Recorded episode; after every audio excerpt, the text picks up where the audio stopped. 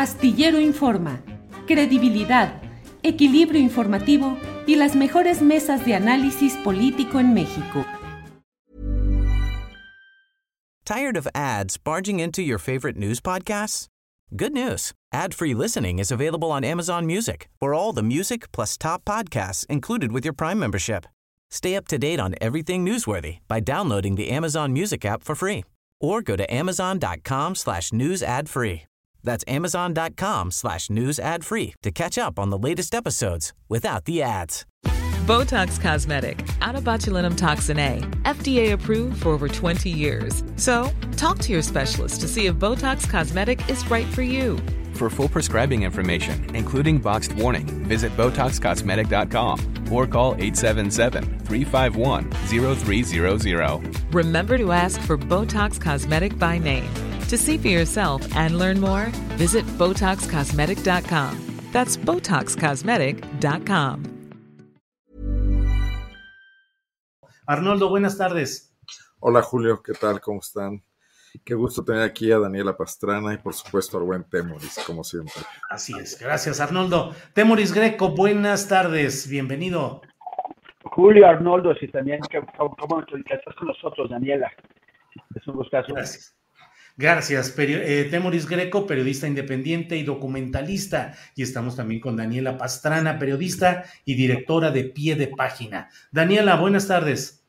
Hola, ¿qué tal? Qué gusto estar aquí con ustedes. Gracias. Daniela, pues vamos a comenzar contigo porque eres la invitada de honor de este día.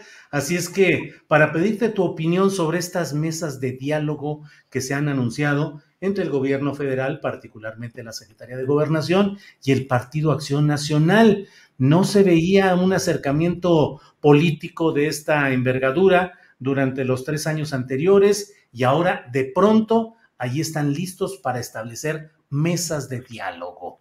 ¿Habrá algo sustancial que salga de ahí, Daniela Pastrana? ¿Será simulación? ¿Será ganar tiempo? ¿Qué opinas?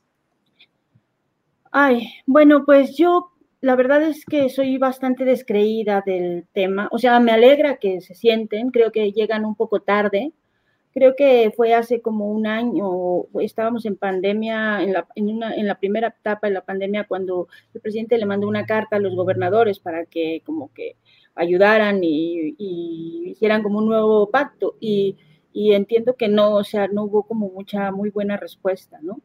Em, creo que llega muy tarde, ya creo que ya la sociedad está muy polarizada. Eh, creo que es bueno, creo que si, si realmente lo intentan es bueno, no, no les creo mucho. Y no les creo mucho porque, pues porque por otro lado estamos viendo, pues, es como se hace esto, se sientan, pero por otro lado, lo que vemos en el Congreso, lo que vemos en, en los otros espacios públicos tampoco, tampoco nos indica que estén realmente interesados en el avance del país, ¿no? Y, y bueno, pues eh, pues sí, les daría como un mini voto de confianza, mini, mini, y porque creo que es sano que hablen y que haya un buen entendimiento. Ahora, lo que a mí sí me gustaría decir es que creo que, ay, creo que este, todos nos merecemos otra oposición, ¿no? Una, oposición mejor. No sé, yo, a mí me tocaron las épocas estas en las que el PAN, pues estaba eh, José, José, Ángel Conchello, que estaba Castillo Peraza, que eran unos discursos, o sea, podíamos no estar de acuerdo con ellos, pero era un partido político que hacía un trabajo político y no nada más estaba en este golpeteo que a veces es muy cansado. Eh, y, sí creo que deberían estar trabajando ya para mejorar, pues, para mejorar sus, sus, sus, estrategias de oposición y ojalá que esto sea un, un avance. Bien, gracias Daniela Pastrana. Eh, sobre este tema, Arnoldo Cuellar, ¿qué opinas, por favor? Bueno, pues sí es, sí es difícil de creerles que haya una intención mm, por encima de la mesa de llegar a acuerdos fundamentales. Yo creo que sí se está ganando tiempo, pero también están, cada uno de los partidos está tratando de reorganizarse a sí mismo. Y creo que en, este, en esta eh, aceptación del PAN de la necesidad de hablar con el gobierno al que tanto han pues descalificado y, atacado y sin conceder la posibilidad de, establecer acuerdos ni en las cámaras ni los gobernadores. Hay también una presión eh, que viene del fracaso que ha significado esa política, ¿no? Esa política de confrontación. Entonces, están en ensayo y error. No creo que le estén apostando todo al diálogo, pero quieren ver qué pasa porque la gran apuesta de la alianza opositora tampoco funcionó como ellos esperaban. Y encima tienen problemas, el PAN particularmente, con eh, su gobernador indiciado, que estuvo presente en el diálogo, con su dirigente y aspirante a candidato presidencial fuera del país, también con este tema penal encima. Y Ricardo Naya. Sí, Ricardo Naya, exactamente. Entonces, eh, el, PAN está tratando de ver, eh, pues, como el pacto de, de Múnich, ¿no? De alguna manera, ganar algo de tiempo antes de la confrontación final. Eh, no creo que haya muchas ganas. Y creo que también esto le viene bien a López Obrador y le viene bien, le viene muy bien al secretario de Gobernación, Augusto López Hernández, que consolida esto, esto que menciona Daniela, ¿no? una, una imagen, perdón, creo que también lo mencionaba Carolina, eh, una imagen de, apertura que le va a construir una, posibilidad seria de convertirse en una alternativa política a futuro. Bien, Arnoldo, gracias. Eh, Temoris Greco, ¿qué opinas sobre este tema de las mesas de diálogo del Partido Acción Nacional con la Secretaría de Gobernación? Aquí, aquí el asunto es que no sabemos cómo embona, cómo se inserta este, este movimiento en la estrategia general del PAN. O sea, ellos habían estado siendo la oposición ultra, la radical, eh, a, nivel parlamentario. Eh, ellos son los que les daban coscorrones a los priistas cada vez que hacían esto mismo que ellos están intentando hacer ahora. Les daban manazos y, bofetones y los, y los acusaban de traicionar el espíritu de la oposición y casi a la patria. Entonces, ¿cómo, ¿cómo entra esto? Es una jugada de Krill, de, Santiago Krill, eh, y, si él está aventándose en esta, ¿a quién representa en realidad? ¿Representa a la mayoría del PAN? ¿Representa a la fracción parlamentaria? Eh, ¿O representa eh, algunos disidentes, o no, o no disidentes, pero que algún grupo que está intentando probar una, alternativa? definitivamente los gobernadores pues van a su aire, van, van en su propia ruta. ¿Qué es lo que está intentando hacer? Sobre todo también en el contexto de esta sorpresa que nos dio el, el, Partido Revolucionario Institucional este fin de semana, cuando eh, se declararon socialdemócratas y feministas y, y medioambientalistas y derecho humanistas y absolutamente todo lo contrario que han hecho desde hace 40 años. Entonces, eso es, y bueno, y además que dijeron que ellos en realidad, aunque dijeron mil veces que eran neoliberales, pues siempre no, siempre no eran neoliberales. Lo que pasa es que los impusieron desde el poder, quién sabe quién, porque ellos eran el poder. Entonces es como muy curioso eh, esto, pero lo que están haciendo es, es preparar el terreno para una aproximación. O sea, ya están dando por, eh, eh, o sea, están anunciando o dejando ver los límites de esa estrategia que, siguieron de, alianza con el PAN, porque el PAN todavía va a aguantar un poquito más con Aguascalientes y quizás si tienen mucha suerte eh, mantendrán Quintana Roo el próximo año, pero el PRI va a perder ya prácticamente todo lo que les queda, salvo van a, van a quedar con, con Coahuila y con, y con el Estado de México, que quién sabe si en 2023 lo retendrá. Entonces el PRI sí está en una situación de crisis existencial, en la que está a punto, viendo evaporarse todo su control territorial a partir de la estrategia que, de, de seguidilla que lanza el PAN. Entonces, bueno, pues el PAN se va quedando solo y está intentando esta jugada, ¿no? Pero la, la pregunta es, ¿qué tan serios son? O sea, realmente Krill representa la capacidad de cambiar la estrategia del PAN y sobre todo, el PAN va a dejar solo a Anaya eh, en el extranjero con su problema judicial y se, va a poner eh, a hablar con, el presidente. Claro. Temoris, gracias, Temoris Greco. Daniela Pastrana ya metió Temoris el tema del PRI. ¿Cómo ves? ¿Qué piensas? Pero casi, casi te diría, además de esto, ¿qué sientes? ¿Cuál es tu sentimiento, Daniela Pastrana, al ver a este priismo, a una parte de este priismo, hoy encaramado en el poder, en el control del partido antes aplastantemente hegemónico, antes mayoritario, eh, el PRI, eh, cuando dicen que son ambientalistas, que son de izquierda, feministas, defensores de las causas sociales. ¿Qué piensas? ¿Qué sientes, Daniela? Tu micrófono, por favor. Eh, sí, bueno, el PRI en algún momento también lo ha sido, ¿no? Que ese es el, tema pues, por lo que se mantuvo en el poder, porque tenía estabilidad para ser de izquierda, de derecha y de todo lo que fuera necesario.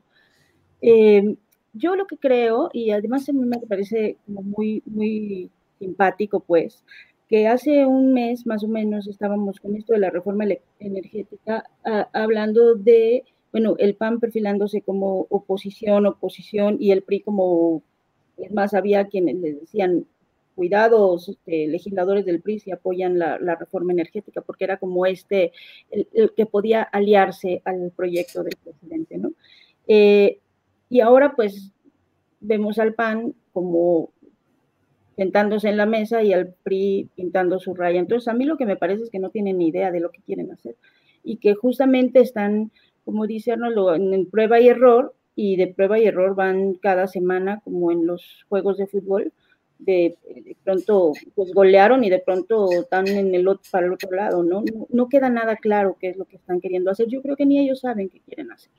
Y y bueno, pues sí, o sea, no sé si es tu aspiración la de, la de ser todo esto que dicen, pero pues están muy lejos, ¿no? Muy, muy, muy lejos, muy lejos de en los hechos y en sus gobiernos, los que todavía les quedan, estar, eh, tener estas posiciones y un, y un gobierno, gobiernos que sean eh, feministas y medioambientalistas y todo lo que fueron, todo lo que nos ofrecieron, pues no se ve mucho en los gobiernos que tienen.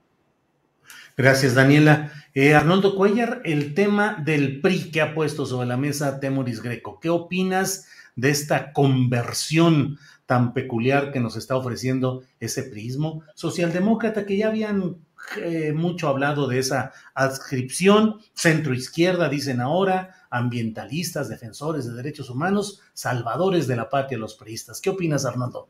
O sea, a mí lo que me pareció más chistoso fue cuando dijeron que el neoliberalismo les había sido impuesto desde el poder. Desde el poder, desde el poder, así es. Así es. pues mira, creo que la crisis que están padeciendo todas las fuerzas políticas, incluso Morena, que es una crisis de formación más que nada, las otras son de decadencia, era muy necesaria porque esos partidos estaban totalmente alejados de lo que estaba pasando en la realidad del país, en las calles, en la vida de la gente, que fue lo que, lo hemos dicho aquí otras veces, explotó en 2018 de la mano de un político que supo leer eso, aunque no está sabiendo cómo darle continuidad al éxito que tuvo en ese momento, ¿no? Pero lo que no está habiendo y siempre hace falta en las crisis es imaginación, es, es buena fe también. Y, y, y esta cuestión de, decir, bueno, pues no estábamos viendo la realidad, vamos a verla y a ver qué nos dice. Entonces hay un gran oportunismo. Un oportunismo del PAN de, primero intentar el radicalismo creyendo que con eso iban a caer en sus manos todos los inconformes con las decisiones de López Obrador, inventando esta serie de cosas desde, desde el principio, eh, cada uno de los problemas que venía teniendo eh, el gobierno de la Cuarta Transformación, problemas reales sin duda, queriéndolos llevar al extremo de hacerlos una gran crisis política y fracasando una y otra vez en lograr lo que querían, abatir la popularidad de López Obrador y crecer ellos como opción política. Entonces hoy, hoy van por el diálogo, ¿no? Un poco en, este, en esta lógica de, del clásico ese de la política, del elogio de la traición, ¿no? De pactar con el moderado de la fuerza política con la que no puedes. Pero en lo del PRI es realmente patético, porque no les crees absolutamente nada, y menos cuando después de haberse declarado todo lo que se declaró, ese enorme rosario de, cuestiones ideológicas que, desconocen y con las que nunca han sido coherentes, eh, eh, sale a, la luz la ambición de ser candidato presidencial de Alito, ¿no? Que parece que no se la consultó ni a Carolina Villano, que también tenía cara de sorpresa ahí, ¿no? Entonces, eh, la crisis sería muy buena si hubiera conciencia de la crisis y si ellos bajaran a hablar primero con sus militancias, con las que les quedan, y luego con el electorado que todavía votó por ellos, y luego trataran de decir, pues, de, aquí a dónde vamos, estamos confundidos, esto, esto que está pasando ya no lo entendemos, vamos a tratar de entenderlo, pero parece que no, salen con recetas, salen con cosas de manual, de, algunos que pasaron quizás por el CIDE o por otras universidades y aprendieron algunas cosas medio a medias y quieren dar estas soluciones que, no parecen ser de ninguna manera genuinas. Yo no creo que eso vaya a funcionarles de nada y lo único que me deja ver es algo preocupante que es la falta de oposición a un gobierno que la requiere urgentemente para moderar muchos de sus discursos y para también volverse más eficiente. Bien, Arnoldo Cuellar, gracias. Eh, Temoris Greco, se sientan los panistas a negociar en gobernación, se sientan los, los priistas en una Asamblea Nacional a dar un reacomodo a sus postulados ideológicos. Si no les gustan los neoliberales, tenemos otros. Y en el CIDE, no se sienta la directora a dialogar con los estudiantes y la comunidad. ¿Cómo ves el tema de lo que está pasando en el CIDE, Temoris? Bueno, bueno, sí, siguiendo un poquito eso antes de, entrar al CIDE. Es que yo, yo, no, yo no sé los proyectos realmente cuál es su ruta, o sea, dónde quieren llegar. Porque, porque a ver, ¿con qué van a estar satisfechos? ¿Qué creen que le pueden arrancar a la 4T? A mí me parece, yo estoy de acuerdo con Daniela, o sea, necesitamos que las fuerzas políticas se hablen, el, el, el, tono de confrontación que hemos tenido estos tres años no nos ha llevado a ningún lado bueno. Pero, pero por ejemplo, si ellos creen que pueden eh, aportarle a Morena los votos, o sea, que, pueden negociar un, eh, cambios en, el, en la iniciativa sobre, sobre electricidad para que el PAN esté contento, yo creo que eso es imposible. O sea, y si e, ellos lo creerán, si creen que, que, a, Morena le, le, le, hace falta estos votos, ya el PRI ya se está preparando para darlos. Y en una de esas veces hasta el PRD los va a dar, porque también dice que eso es demócrata y que ya el, neoliberalismo no. Entonces, si, si ellos no logran sacar, arrancar, o sea, es que no, no tienen absolutamente nada que ofrecer a la 4T, no tienen que ofrecerlo, o sea, no, no, tienen lo que lo que necesita la 4T ya lo, ya lo, ya lo, va a conseguir con nuestros partidos. Entonces, ¿qué es lo que voy a hacer cuando no consigan mover nada sustancial? Eh, que van a retirar el diálogo diciendo que no les hicieron caso. Pero pues desde el principio no tenían que ofrecer. Entonces, eso es una. Luego, eh, Alito, este, con esta como que se dejó chamaquear por el periódico Reforma, ¿no? El periódico Reforma está haciendo una operación muy interesante que podemos ver en tiempo real de manipulación, de, sobre todo de sus propios lectores. A, quien puede convencer Reforma de que las cosas son de una forma u otra es a sus propios lectores. Entonces son la carnada de, su propio engaño con el cuento de la candidatura de Luis, de Leonardo Colosio. Pero entonces fueron a preguntarle a Lito qué opinaba y él soltó algunos comentarios como descuidados y con eso está Reforma inflando a Colosio, diciendo que Alito está enojado y que tiene miedo de la candidatura de Colosio. Eh, yo, no, yo no sé cómo es que se dejó chamaquear, pero Reforma sí que no tiene vergüenza. Porque, como decía hace un momento, a quien está intentando engañar para crear una especie como de masa crítica de gente que cree que sí es viable o posible una candidatura de, Colosio, pues es, sus propios lectores. Y después, con suerte, la van a retomar eh, algunos otros medios de comunicación o alguien más que va a ir en la pinta. Esa es la jugada. Si no se va nadie la jugada, se va a quedar de la forma que, quedando solo en la loma y, solamente algunos caricaturistas, entre ellos un amigo mío, habrán, habrán caído en, el, en, el, la tontería de hacer pensar que Alito eh, sí es un candidato viable, al menos a esas alturas. Y en cuanto a lo del CIDE, yo a mí lo que, lo que me preocupa es una ruta sanjuanesca, ¿no? estamos viendo la, la sanjuanización del CIDE. O sea, una, una ruta en la que, en, la que las autoridades se, se, se, eh, se enrocan y dicen, nosotros tenemos el poder, no nos movemos, pero al mismo tiempo, eh, o sea, apuestan al desgaste de la, de la oposición, pero si la oposición resiste, van, pues van, a, van a poner a, al CIDE acaso en la misma ruta eh, de, de, pérdida, de autodestrucción en la que está colocada Notimex.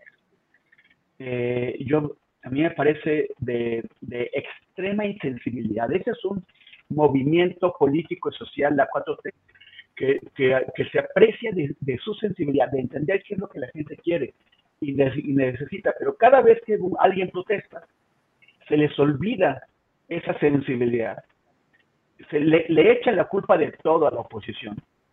Y ya, y, y, y, los, y los aíslan y los ignoran. Sí tienen el poder y pueden aislar a la gente que está protestando, pero ese aislamiento tiene un costo, un costo en desgaste para la cosa y sobre todo un costo en desgaste para las instituciones que están involucradas en el, en el problema. Entonces, así como están destruyendo Notimex, no queremos que eso pase con el CIDE. Ojalá haya sensibilidad y ese, ese señor se haya hecho. Eh, también él mismo tendría que entender el desgaste que su propia figura a nivel personal está sufriendo. Se está volteando ante los estudiantes y la comunidad científica y, y, bueno, y en algún momento la cosa se dejará el poder y él también se, se verá eh, aislado.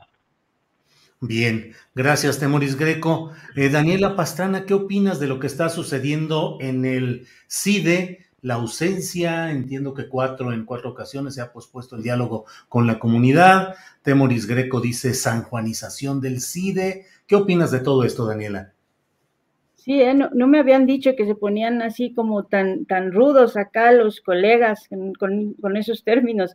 Eso sí da miedo, ¿no? Lo de la sanjuanización eh, asustan. Eh, sí creo que sería trágico que ocurriera algo semejante a lo que ha pasado con Notimex, con el CIDE. O sea, por supuesto, porque la tenemos, hemos tenido en el peor momento de la, o sea, en, una pandemia, lo que debía haber sido un medio público activo y trabajando, lo tuvimos paralizado y lo seguimos teniendo paralizado y no sabemos si se va a acabar de aquí a, a que termine la administración esa parálisis de, Notimex. Entonces yo espero que eso no ocurra con el CIDE, honestamente espero, espero y quiero confiar en que eh, sí tendría que haber algún tipo de sensibilidad mayor. Ahora, creo que eh, los distintos actores involucrados no ayudan. Eh, el hecho de que salgan estas columnas y estas versiones, comparándolo con el 68, y, bueno, otros, ¿no? Otros, o sea, e, es, este tipo de expresiones. Hoy justo estaba leyendo una um, columna de Javier Sicilia que hablaba del, no, no, no, del CIDE, pero que sí hablaba de que la 4T es como, como, como el tercer rey. Es que no, no ayudan. O sea, los actores que están tratando o que tendrían que estar tratando de eh, apoyar a que eh, haya cierta sensatez también en algunas eh, áreas de gobierno, eh, pues el camino que están tomando es justo el contrario, porque, porque eh, terminan dándole la razón a quienes te dicen que, pues, que no, o sea, que hay, que hay gente, que hay cosas detrás que, que, que, no necesariamente son. O sea, yo sí creo que lo que ocurrió en el CIDE y lo que ha ocurrido en el CIDE es ha sido muy torpe en la operación. Mm, a lo mejor tenían que cambiarse las cosas, pero la forma en la que se hizo ha sido eh, error tras, error tras error. Y lo que dice Temoris, no, hay, no se ha escuchado a la comunidad. Y hay una comunidad que está lastimada por la forma en la que se ha actuado. ¿no? Y no, se ha escuchado, simplemente no se ha escuchado. Pero de ahí a que, eh, digamos, las críticas nos lleven a decir que es como 60, como Díaz Ordaz, como Hitler, es tan desproporcionado que lo que ocurre es que cuando que, las personas que no están familiarizadas con, con, el CIDE, pues tampoco entienden y resulta tan, tan, tan, tan desproporcionado que termina siendo como una vacuna ya para, para oír cualquier otra explicación de lo que está pasando ahí, ¿no? Entonces yo creo que, eh, pues sí, ojalá, ojalá que no, que haya eh, dentro del gobierno quienes, eh, eh, quienes atiendan este llamado de la comunidad, quienes digan, bueno, sí se tiene que escuchar, que haya esa, esa empatía con una comunidad que está, se está sintiendo agredida todos los días. Pero también espero que dentro de los muchos actores eh, y voces que están fuera, pues no sigan atizando el fuego, ¿no? Entiendan que tampoco ayudan con esas expresiones. Bien, Daniela, gracias. Eh, Arnoldo Cuellar, ¿qué opinas de este tema del CIDE? Por favor, Arnoldo. Tu micrófono. Tu micrófono. Perdón. Coincido muchísimo con este planteamiento de Daniela. O sea, hay una situación específica en el CIDE, hay un problema concreto, la imposición de un director, la comunidad no está de acuerdo con él, interviene con ACID, porque es un centro con ACID, y es algo que debería resolverse en ese ámbito. Y ahí podríamos analizar si hay falta de disposición de la directora del CONACIT, si está cometiendo errores, si no está tomando en cuenta la comunidad. También podríamos analizar cómo ha sido en el pasado la designación de otros directores, si se les tomaba en cuenta a la comunidad o no, se decían unilateralmente. Me parece que es algo que sobre todo debería discutir la comunidad del CIDE. Pero de ahí a que se convierta en una nueva trinchera de quienes están... Eh, apostándole todo a, cada caso en particular para meter en crisis al gobierno, pues hay una gran distancia. Y creo que entonces solo complican las cosas y entonces justifican eh, la actitud radical de la directora de CONACIT y el respaldo que muy probablemente está recibiendo el presidente de la República para mantener esa actitud. Un poco lo que pasó también con, con López Gatel en la Cámara, ¿no? Que a la hora de ir a discutir, pues lo que se antojaba que era necesario discutir, que era qué va a pasar con las eh, nuevas informaciones que tenemos sobre la variante Omicron y, y, cómo está el país preparándose para esto, etcétera, salen estos diputados de la oposición sin mayores argumentos, ni científicos, ni datos de actualidad, a cuestionar otra vez los 300 mil muertos y a responsabilizarlo de todo y a llamarle doctor muerte y ahí se, acaba cualquier posibilidad de debate. No, no justifico que López Gatel se haya parado eh, de, la mesa y se haya retirado. Creo que, creo que hubiera ganado mucho más si se queda y trata de aguantar bar y desbrozar estos argumentos. Pero ¿cómo entiendes esto en el marco de que algunas oposiciones quieran sentarse a dialogar con el gobierno? Creo que está esto bastante descompuesto y nadie ayuda, ¿no? O sea, no está privando en, ninguno de los de las partes en debate en cada uno de estos problemas algo de sensatez. Y sí entiendo también cierta desesperación presidencial de, por este tipo de cosas y el ganar terreno de algunos eh, duros en el gobierno, ¿no? Creo que nos están dejando un grave problema, pero tampoco estoy viendo en la oposición por cierto, y ahorita quiero comentarlo, estuvo el fin de semana en León, Guanajuato, Enrique de la Madrid, y hizo un planteamiento interesante, pero es, no, no viene, viene al caso, pero no lo quiero meter ahorita, si quieres lo comento en mi, en mi cierre final, Julio, eh, porque tiene que ver con esto, de la construcción de otro tipo de, de soluciones, de alternativas, de salirse de la caja esta, de la radicalización, para lo que se viene, porque estos políticos van a pasar esta disputa se va a mantener, pero los problemas del país van a evolucionar en otro sentido y tienen que ver mucho con el contexto internacional, tienen que ver con la crisis migratoria, tienen que ver con la crisis, esta a la que nos está enfrentando la decisión norteamericana de subsidiar los autos eléctricos y hacerlo en territorio norteamericano, que son problemas reales, ¿no? A los cuales no se les está prestando la suficiente atención. Bien, Arnoldo, gracias. Eh, Temoris Greco, el próximo 25 de diciembre cierra el plazo para que se puedan conseguir las firmas de apoyo al proceso de revocación de mandato. Según el corte dado a conocer por el Instituto Nacional Electoral, al 10 de diciembre solo se había conseguido un porcentaje que era del 31.17% del total requerido, 31.17% al 10 de diciembre. Y de ello, eh, solo iban completadas en dos entidades, la Ciudad de México y Tabasco, aunque la exigencia de la ley es que sea en 17 entidades. ¿Cómo ves este proceso de recolección de firmas? ¿Cómo ves el ánimo social? Si realmente es un ánimo propicio, adecuado para la eh, elaboración de este ejercicio. Tu punto de vista, por favor, Temoris. Gracias, gracias, Julio. Bueno, también, siguiendo un poquito lo que habían comentado, mencionó Daniela lo de, lo de Javier Sicilia y que, que, que, dice que, que, Andrés Manuel tiene la psicología de Adolfo Hitler y que la 4T es la versión mexica. Que no lo mencionó Daniela, pero así es. La, la, versión mexica del, del Tercer Reich. Y, eso es, es, abrumador. O sea, son afirmaciones increíbles. Increíbles en una persona que es seria y que trata de razones. Además, es una persona que se precia de, tratar de, contribuir al bien del país. Si tú acusas, además sin ninguna base, de, ningún lado, que, que, el presidente tiene la psicología de, un, de uno de los mayores genocidas de la historia humana, pues no estás contribuyendo absolutamente nada, estás destrozando todavía más el ambiente, estás diciendo mentiras y si realmente lo piensas tienes un problema psicológico muy fuerte. y, esto lo han estado, han estado en redes sociales eh, mezclándolo con otras declaraciones que se han hecho, por ejemplo, de académicos, ¿no? Ya, ya mencionamos la de comparar lo del CIDE con el 68. Por favor, ¿dónde están los tanques tomando el CIDE? y dónde están los soldados disparando de los muchachos. Esta es una protesta social legítima, pacífica, y, así se tiene que respetar, y yo no veo indicios que vaya a hacer de otra forma.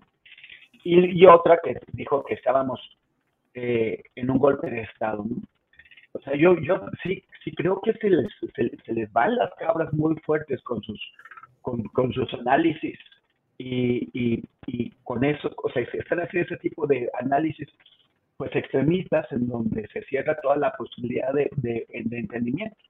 Entonces, o sea, cuando alguien te dice que, que Andrés Manuel tiene la mentalidad de Adolfo Hitler, o, estás de acuerdo o no estás. Y ahí no hay un punto medio. A mí me parece gravísimo que estén llegando a eso, eh, sobre todo gente que se supone que no viene del, del extremismo, o sea, no es gente de frena. Pero, en fin, si lo hace, a mí me parece gravísimo que, que, que se esfuercen así. obviamente están en su derecho, defenderemos siempre su, su derecho a decirlo, pero qué mal Tired of ads barging into your favorite news podcasts? Good news. Ad-free listening is available on Amazon Music for all the music plus top podcasts included with your Prime membership. Stay up to date on everything newsworthy by downloading the Amazon Music app for free or go to amazon.com slash news ad free. That's amazon.com slash news ad free to catch up on the latest episodes without the ads. Millions of people have lost weight with personalized plans from Noom, like Evan, who can't stand salads and still lost 50 pounds. Salads, generally, for most people, are the easy button, right? For me, that wasn't an option. I never really was a salad guy. That's just not who I am. But Noom worked for me. Get your personalized plan today at Noom.com. Real Noom user compensated to provide their story. In four weeks, the typical Noom user can expect to lose one to two pounds per week. Individual results may vary. Y en cuanto a lo de las firmas de, de revocación, yo no, no, no, estoy seguro de que se le pueda medir muy bien eh, el agua a, a, los, a los camotes ahí, porque entiendo que muchas de estos, o sea, muchos de, de, de estos grupos que están reuniéndolas están eh, llevando procesos lentos. y, o sea, por ejemplo, hace unos días de pronto cayeron un millón de firmas o algo así, que venían en hojas, venía gente que no estaba utilizando el app eh, para, para, eso y que, y que tienen que ser procesadas y validadas. Pero no, no estoy seguro de que vayan tan atrasados como dijo, como indica el INE hasta este momento. Ahora, tampoco tengo ninguna seguridad de que vayan a alcanzar el número necesario de firmas. Y si lo alcanzan, lo que sí dudo mucho es que eh, en el momento en que se realice este proceso puedan eh, reunir el 40% de, eh, de, de, de, votos equivalentes al, al 40% del, del, padrón electoral necesario para que no sea válido. Y no, y no creo que lo puedan reunir porque estamos hablando de unos 38 millones de votos que eh, ni Andrés Manuel en el, en el, en 2018 pudo juntar. Entonces, yo no sé si esto va a terminar siendo válido, lo veo complicado, y también creo que finalmente estamos como metidos en un tema de costos, de gastos, de que no, no sé bien para qué sirve. Claro. Temoris, gracias. Eh, se escucha un poco con interferencia o con ruido tu sonido, tal vez sea por el man, por el manos libres. Si eres tú, tú Temoris. Entonces, a lo mejor ahorita que pasamos a otras preguntas y a otras intervenciones, a ver si vamos viendo ese tema. Por ahí está escribiendo también Adriana Buentello eh, para ver qué podemos hacer. Gracias, Temoris. Em, vamos con Daniela Pastrana. Daniela, sobre este mismo eh, tema de la recolección de firmas para el ejercicio de revocación de mandato, el tiempo que se va, eh, se va acortando, pocas firmas, poco tiempo. ¿Cómo lo ves, Daniela? Sí, eh, yo fíjate que también no estoy tan segura de que, se, que lleven pocas. Yo creo que los procesos han sido lentos y que, bueno, dos cosas, ¿no? que entregaron ahora un segundo millón, dicen que van a, que quieren llegar a cuatro millones, eh, tienen dos. Y el otro día, hace una semana que llevé a mi hija a, a vacunar, en, ahí en, cuando se abrió la vacunación a menores de 18 en la biblioteca José Vasconcelos, vi un, vi un módulo donde estaban captando justamente a las personas que, con la app pero también vi a otra persona en otra puerta diciendo y que si, querías registrarte y alguien le decía, ah, pero ya me registré allá, y decía, bueno, pero sí, también mejor aquí porque luego el INE nos quiere hacer trampas o no sé qué, ¿no? Entonces mejor llevar los, los paquetes, como un poco en esa lógica. Y lo que yo vi mientras estuve ahí esperando es que sí se acercaba la gente, ¿eh? o sea, sí se acercaba. Y creo que aquí el único reto que, no, no, dudo que van a tener los, 2.7 millones, no sé cuánto les va a validar el INE, pero, pero sí sé que sí los van a tener. Ahora, que los tengan de 17 estados, el porcentaje que necesitan es lo que tampoco estoy segura, porque pues sí, claramente si fuera Ciudad de México y Tabasco, pues a lo mejor hasta tendrían más de los que, de los que necesitan en cada entidad, pero no es lo mismo en todos los, los estados. Yo creo que faltan 15 días y así como somos siempre, pues va a haber gente que va a ir de, las bases, de las propias bases de Morena, pues que va a ir, eh, o de la gente que apoya mucho al presidente, que va a ir en los últimos días y, que, lo, y que lo va a sacar. Ahora, el asunto es exactamente qué hacemos con eso. Yo le preguntaba a, a gente del INE hace unos días, pues, en dónde, porque, claro, ellos tenían una posición muy crítica, no nos extraña, eh, del proceso y decían que, bueno, que este tipo de cosas solo ocurre, o sea, ha ocurrido en Venezuela y Bolivia, una serie de cosas, que, pero que al final, y que se quejaban, claro, del gasto, pero eh, al final de cuentas yo les decía, ¿y dónde sí funcionan estos mecanismos? Porque fuera del no de Pinochet, eh, yo no sé de otro espacio, porque, claro, o sea, se supone que son mecanismos para que tengamos un ejercicio democrático mejor cuando quieres que alguien se vaya, pero generalmente cuando quieres que alguien se vaya, que un gobernante se vaya, es porque es tan malo que no te va a dejar ir a votar a una consulta, difícilmente, ¿no? Entonces, eh, yo, coincido con eso de, de Temoris, de pronto dices, bueno, exactamente para qué es, para que nos vayamos acostumbrando a participar, eso puede ser un, un buen elemento, me parece que es aceptable, el costo puede ser muy alto, el costo económico. Eh, y luego también hay otra cosa, los, me decían esto, que en el INE están obligados a hacer foros, tres foros, para hablar en favor y en contra, y el problema que tenían es quién va a ir, quién va a ser el valiente, la valiente que vaya a decir eh, públicamente sí que se vaya, que se, vaya el presidente, ¿no? Eh, porque es un acto muy irresponsable. O claro que sí, estamos viendo con estos excesos que hay quien está dispuesto a ir y a, hacer cosas irresponsables, pero, pero honestamente es algo muy irresponsable, ¿no? Estar eh, pidiendo ese tipo de cosas. Entonces, em, creo que hay varios elementos ahí que analizar. El otro es esta estrategia que hay de hacerle el vacío, de hacer como que no existe, que desde las propias autoridades electorales y de la oposición, que vuelve a hacer lo mismo de por qué no les creemos en su mesa de diálogo, porque por una parte van y dialogan, pero por otra parte pasa esto que pasó ayer en la comparecencia de López Gatel, van y dialogan, pero luego se hace el vacío también a la consulta, y así, ¿no? Entonces en los hechos no vemos que estas cosas, que, haya tanto ánimo de cooperar entre las distintas fuerzas políticas para que el país eh, avance. Entonces, eh, pues creo que hay que esperar a ver qué pasa. Estoy, yo, yo, yo creo que sí lo van a lograr. Lo que no sé es qué vamos a hacer después todos con eso. Eh, y, y, bueno, pues está bien, el ejercicio es válido. Eh, creo que vale la pena que, que, sí, si, es, si el sentido es que nos acostumbremos a ir a participar, está bien, pero que ojalá sea también con métodos un poco menos caros y, más fáciles, ¿no? Que uno pueda votar desde su casa, o no sé, o sea, cosas más simples. Bien, Daniela, gracias. Arnoldo Cuellar, ¿qué opinas sobre este tema de la recolección de eh, voluntades de firmas para el ejercicio de revocación de mandato, el tiempo que se agota y el número de lo que hasta ahora se ha validado. ¿Qué opinas, Arnoldo Cuellar? Yo creo que pasó el momento anímico en que eso podía haber, sido de alguna utilidad, tanto para el presidente como para sus opositores.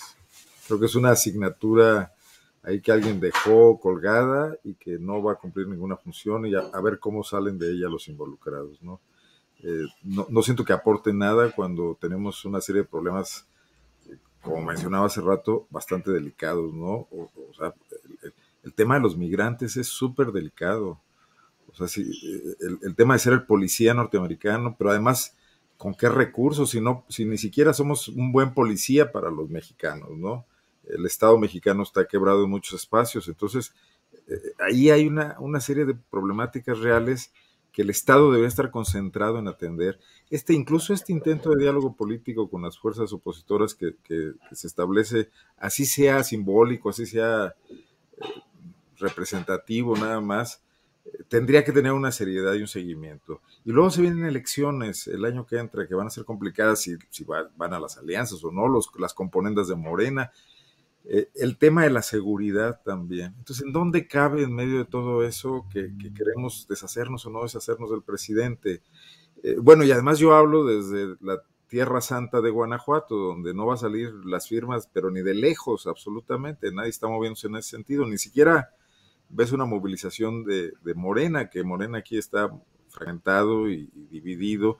Por fin empezamos a verles algo de unidad ahora que se acaban de manifestar en contra del fiscal Samarripa el sábado pasado y lograron reunirse tres o cuatro de las diversas corrientes de las docenas que conforman Morena en Guanajuato, pero tampoco están con mucha capacidad de generar una movilización social en, en ese sentido, ¿no? Entonces, son de esos problemas que nos inventamos. Que, acuérdense que el presidente quería hacer esto junto con las elecciones. sí, en las intermedias. Pasado. Tenía un sentido para él, era el sentido de estar él en la boleta de alguna manera a la hora que lo dejaron, se convirtió en una cosa ahí amorfa eh, para el INE, para el propio presidente y la oposición que no sabe qué hacer con eso, si puede servir para algunas de sus banderas o si no, si le está haciendo el juego Andrés Manuel López Obrador. Me parece que va a ser un gran fracaso y lo lamento mucho porque eh, en contrario de, esta idea que plantea Daniela de que pudiera servir para incentivar la participación, creo que va a ser absolutamente lo, lo opuesto, ¿no? Bien, Arnoldo. Gracias.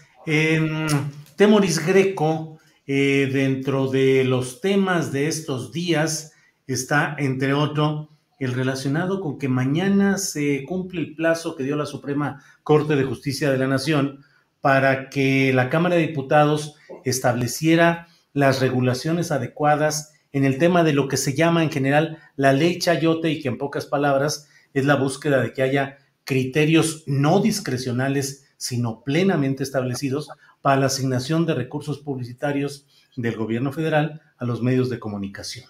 Eh, ¿Qué opinas sobre este tema, de esta, pues este plazo que no se cumple y pareciera que no hay una gran voluntad para regular eso, que me parece que es central en, una, en un proceso de mejoría y reforma de las relaciones entre los gobiernos y los medios de comunicación. Temoris, por favor.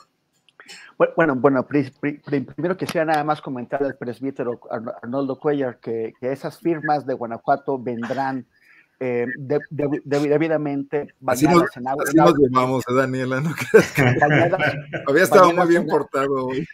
bañadas en agua bendita, entonces tendrán un valor este, más importante. Sí, claro, claro. Oye, eh, ese, es, ese es un tema muy importante que, que además en el, en el, gobierno no lo quieren ver.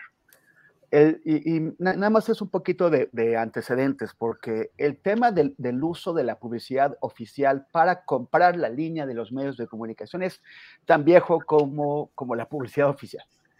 Siempre, se ha usado así, para, para pagar aquellos medios que se ajustan a lo que dicen los gobiernos federales, estatales, municipales, y, castigar, no dándole publicidad oficial a aquellos medios que no se alinean. El ejemplo más clásico y histórico es el de Proceso, que eh, por no alinearse con López Portillo, López Portillo haciendo un uso patrimonialista del presupuesto público como si fuera su dinero y no el dinero que nosotros ponemos para, para, para, para el Estado, él dijo no pago para que me peguen y entonces así boicoteó a la revista Proceso como han hecho casi, casi todos sus, sus sucesores.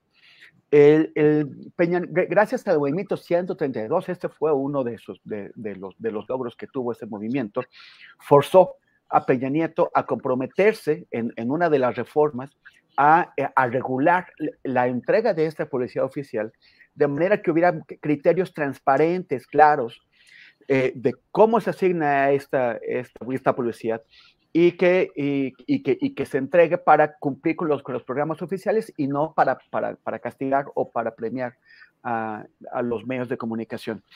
El, se, estuvieron, eh, se comprometieron a ello, luego se hicieron patos y organizaciones civiles lo, lograron que la Suprema Corte de Justicia de la, de la Nación les dijera, tienen que, re, tienen que legislar este asunto porque es una obligación constitucional suya. Entonces, bueno, ya en in extremis legislaron, pero como no, no, les interesaba, todos los partidos políticos se hicieron patos y lo legislaron mal. De manera que todavía tenemos, o sea, por eso lo llamamos, lo llamamos la ley Chayote, porque sigue siendo una ley que favorece que se emplee la publicidad oficial para premiar o para castigar a medios de comunicación, o sea, para chayotear a medios. Y aunque el presidente López Obrador ha, ha, reduc ha reducido eh, enormemente el presupuesto, el gasto en publicidad oficial, hasta está aproximadamente en un cuarto de lo que, de lo que gastaba Peña Nieto. De todos modos, seguimos viendo medios de comunicación que son premiados y que, y que todo el tiempo eh, traen al presidente en la portada y a medios de comunicación que son, que son castigados por no tener este, este mismo tipo de, de trato hacia el presidente. Y ya, y nuevamente, las organizaciones que ganaron aquel amparo con la Suprema Corte se quejaron porque, porque la legislación que se hizo no cumplía con los requisitos y eh, fueron a la Suprema Corte y la Suprema Corte dijo otra vez, ya les dijimos que tenían que legislar, legislen ahora sí, y su plazo se cumple mañana, el 15 de diciembre. Y por lo que se ve, no hay ningún movimiento en el Congreso, o sea, van a incumplir el plazo dado por la Corte para, para, para, para, para que se legisle. Entonces, finalmente va a ser la Corte la que va a tener que resolver las cosas que los diputados y, y los senadores no han querido hacer y probablemente es lo mejor que les puede pasar, porque también la, la opción es que se volvieran a hacer como que hacen y no hacen, y, y, pues bueno, este, a, a, ahora posiblemente iremos en otra ruta. Temoris, gracias. Daniela Pastrana, sobre este tema de la llamada ley Chayote, los plazos vencidos que vencen mañana para que los diputados tomen cartas en el asunto. Y en el fondo, en el fondo, Daniela, pues esa, ese monto, el pastel publicitario, eh, que no se decide el propio gobierno eh, o la 4T o la corriente morenista a establecer las reglas claras de la asignación de esos contratos publicitarios a medios de comunicación. ¿Qué opinas, Daniela Pastrana, presidenta de Periodistas de a pie? Directora. Mira, yo creo que hay una, una lo que acaba de decir Temoris, que creo que hizo un resumen muy claro de, la historia esta, y, yo coincido que a lo mejor lo que nos conviene es que la Corte decida, pero porque no, los, ni los diputados, ni, ni el Ejecutivo, ni los, nadie está, ha estado dispuesto a entrarle al tema de la publicidad oficial. Una cosa que es clara y, o sea, que creo que es donde tiene que estar nuestra mirada, es que eh, estar bien informados es un derecho que tenemos todos los que vivimos en este país. Ya, porque de pronto parece que la opción es eh, siempre mantener el sistema de privilegios de algunos medios de comunicación que han durante muchos años eh, controlado eso con esta idea de que son medios nacionales y que pues de nacionales no, llegan a, ya, Reforma no llega a la montaña de Guerrero, o sea, no, son nacionales, ¿no? pero que contienen este control y que lo han tenido siempre y que pues eh, funcionaban muy bien con, gobiernos que estaban como con esta idea de, eh, pues de, tener unas relaciones políticas con, medios así, ¿no? Muy eh, pero por otro lado, luego tenemos a este otro presidente que le apuesta mucho al trabajo de redes sociales y de medios y de, y de, y de, como estos como este periodismo espontáneo que, ha surgido últimamente, y que, eh, y entonces tampoco quedan, o sea, no, no, no terminan de asumir, y eso es lo que vemos con el caso de San Juana y con, varias cosas más, no terminan de asumir que eh, sí es un papel del Estado garantizar que la gente tenga información de calidad, ya sea fortaleciendo medios públicos y asignando eh, la publicidad utiliza, porque utiliza publicidad, eh, con criterios claros y, parejos para muchos, o sea, para muchos medios que no tengan que ver con tu afiliación eh, o, con, o, con, tu línea editorial en favor o en contra, ¿no? O sea, esa es una cosa fundamental y así tendrían que funcionar todos, cada uno de los países que se precien y que busquen ser democráticos, que no tenga que ser nada más eh, beneficiando a quien está en favor o que está eh, digamos, en la misma línea que tú, de acuerdo con, tu proyecto, sino que pudiera haber esta pluralidad de voces y de, y de visiones. Eso se tendrá que garantizar. Pero ningún gobierno le ha querido entrar, nadie le quiere entrar, y ningún gobierno estatal menos, y ningún, y, ningún legislador, nadie quiere entrarle a ese tema porque, pues finalmente, pues yo digo que es el José López Portillo que todos llevan dentro, ¿no? ese de no pago para que me pegues y que no les gusta para nada que, haya un periodismo que los esté vigilando y además es un error porque pues porque la vigilancia es necesaria justamente pues para que uno no se equivoque, o sea, no, tienes que asumir que no eres perfecto, que vas a equivocarte y que está muy bien que haya eh, quienes te lo hagan saber, ¿no? y que no tenga que ser la información como, eh, eh, digamos, que la moneda de cambio eh, o, utilizada para un fin o para el otro, para, o sea, para, para golpear o para favorecer, sino simplemente para que la gente esté informada, porque ese es el derecho que tenemos todos. Entonces, este, pues no sé, yo espero que en este caso la Corte nos ayude. Em, y que, y pues creo que es una batalla que tenemos que seguir dando.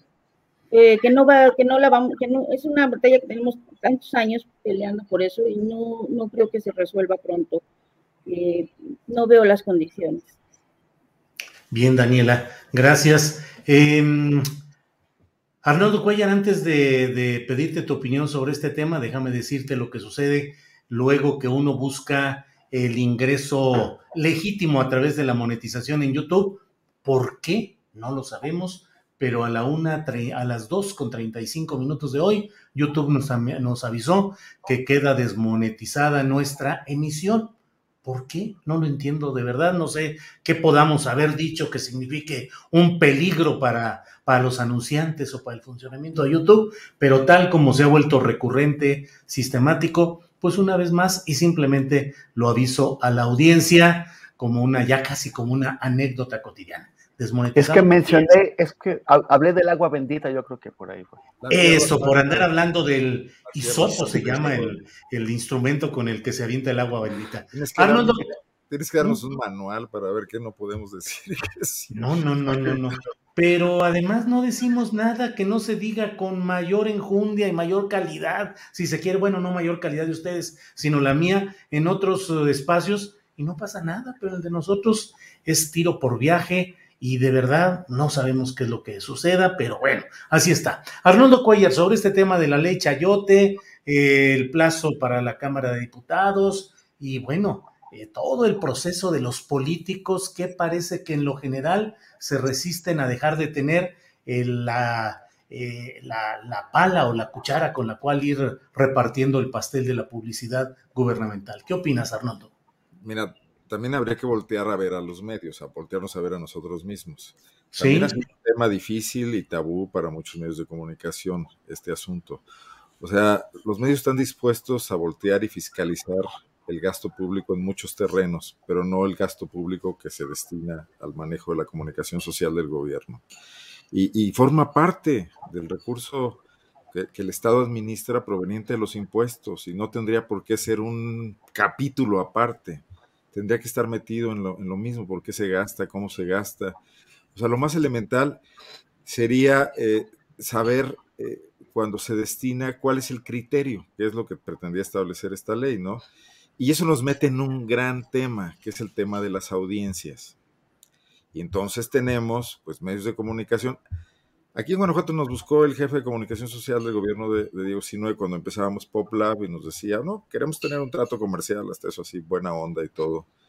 Nosotros le decíamos, bueno, sí, muy bien, nomás que sí, y voy a, voy a mencionar nombres, ya estamos desmonetizados, ya que si al Sol de León, que es un periódico que circula 600 ejemplares diarios, le compras 4 millones de pesos al año, yo no veo por qué a PopLab, que tiene una audiencia de 100 mil personas al mes, le vas a comprar 50 pesos, ¿no?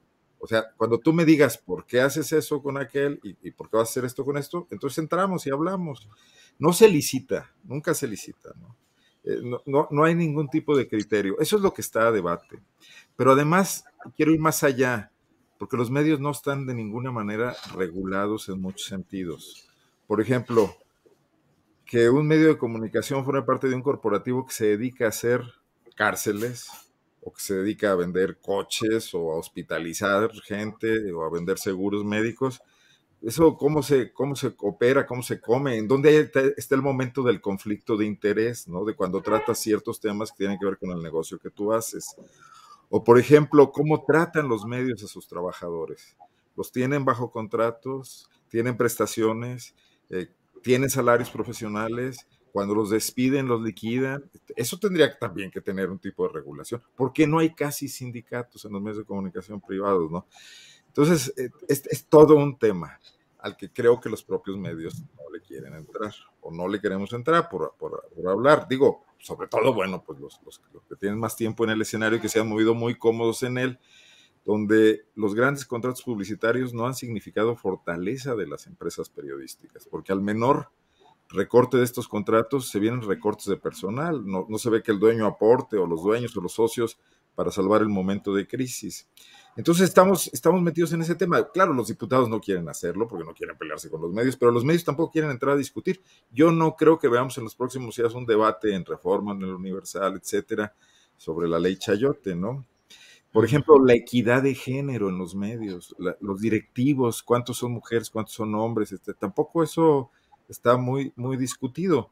Y si al final del día se van a sostener con dinero público, como los partidos políticos, pues hasta sería bueno conocer en qué se lo gastan, ¿no? Y que, pudiéramos poder hacer solicitudes de información, como se puede con los partidos o con los sindicatos, sobre cómo emplean ese dinero público. O la otra, este, la 3 de 3 de todos los dueños y accionistas de los medios de comunicación, no estaría bien saberlo? al final de cuentas participan en la vida pública del país, no son cualquier negocio, no, no, no son una taquería, ¿no? También sería bueno tener la 3 de 3 de unas taquerías.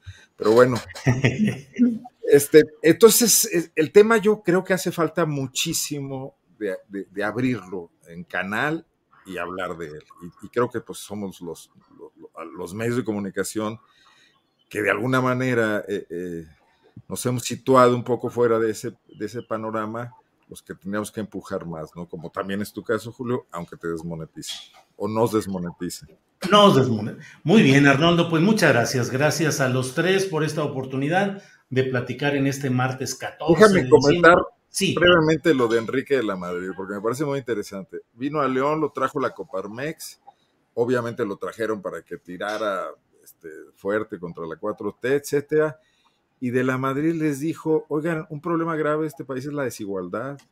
Y yo creo que las utilidades de ustedes están muy altas y los salarios de sus trabajadores están muy bajos, y entonces habría que revisar eso. Y eso ya no les gustó nada. Pero me parece un planteamiento interesante porque parece que está detectando el tema de que lo que encumbra a López Obrador es el tema de la desigualdad y que de alguna manera permanece desatendido y hay que entrarle. Claro que eso no es lo que le está gustando ni a Claudio X ni a los que están promoviendo una candidatura de unidad, ¿no? Pero por eso se me hizo más interesante eh, oírlo y, comentarlo aquí. Bueno, pues eh, eh, Arnoldo ya hizo su postrecito que hacemos en esta mesa con alguna aportación personal. Temoris Greco, ya estamos en la parte final, son las 3 de la tarde. Enseguida vamos a tener eh, la participación de Claudia Villegas, la directora de la revista Fortuna, que ayer no pudo estar con nosotros, pero hoy tendrá su comentario económico y luego vendremos eh, Adriana Buentello y un servidor con las últimas noticias, con las noticias más relevantes. Así es que acompáñenos, por favor. Temoris, el postrecito de este día, por favor. Pues sí, siguen un poco lo que, lo que decía Arnoldo sobre, sobre el tema de género en los medios, ¿no?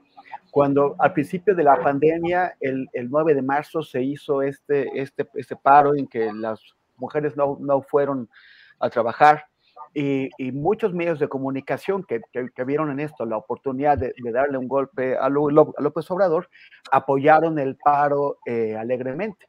Claro que no, que no, que no perdieron, porque la idea era que los, que los compañeros hombres de las, de las mujeres en los medios de comunicación hicieran su, su chamba.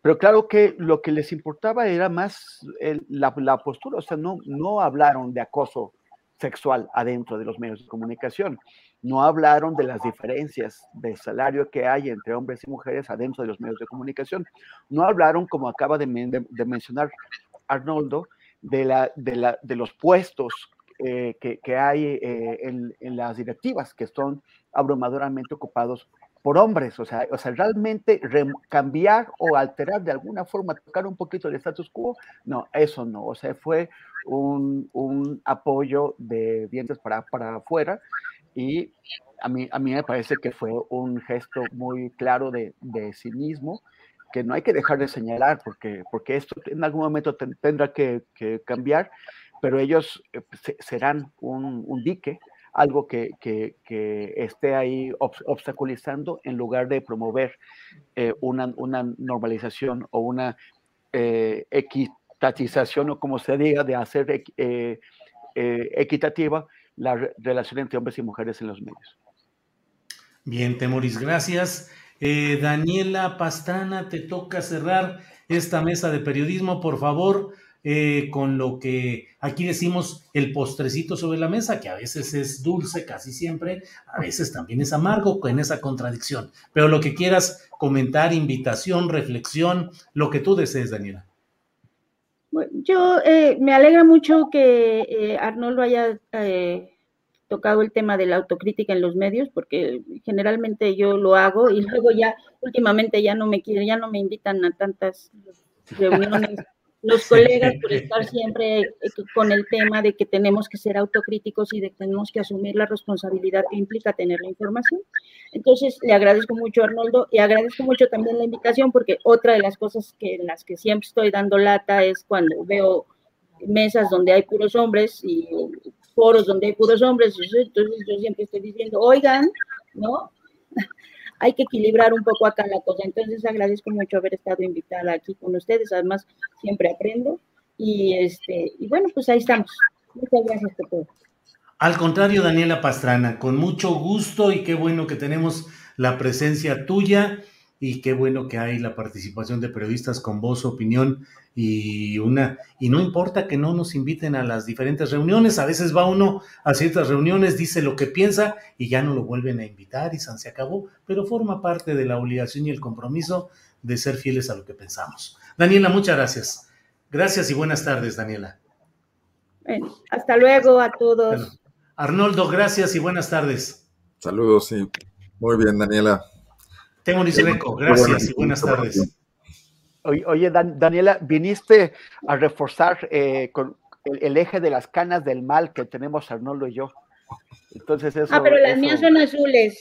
Bueno, ya se me está despintando, pero las mías son azules. A ustedes les toca ponerse moradas a la siguiente. Y las de ustedes son auténticas. Daniela se pinta, nada más, pero no las tiene. No, como no, yo tengo un montón, pero pues también me gusta tener coloreado.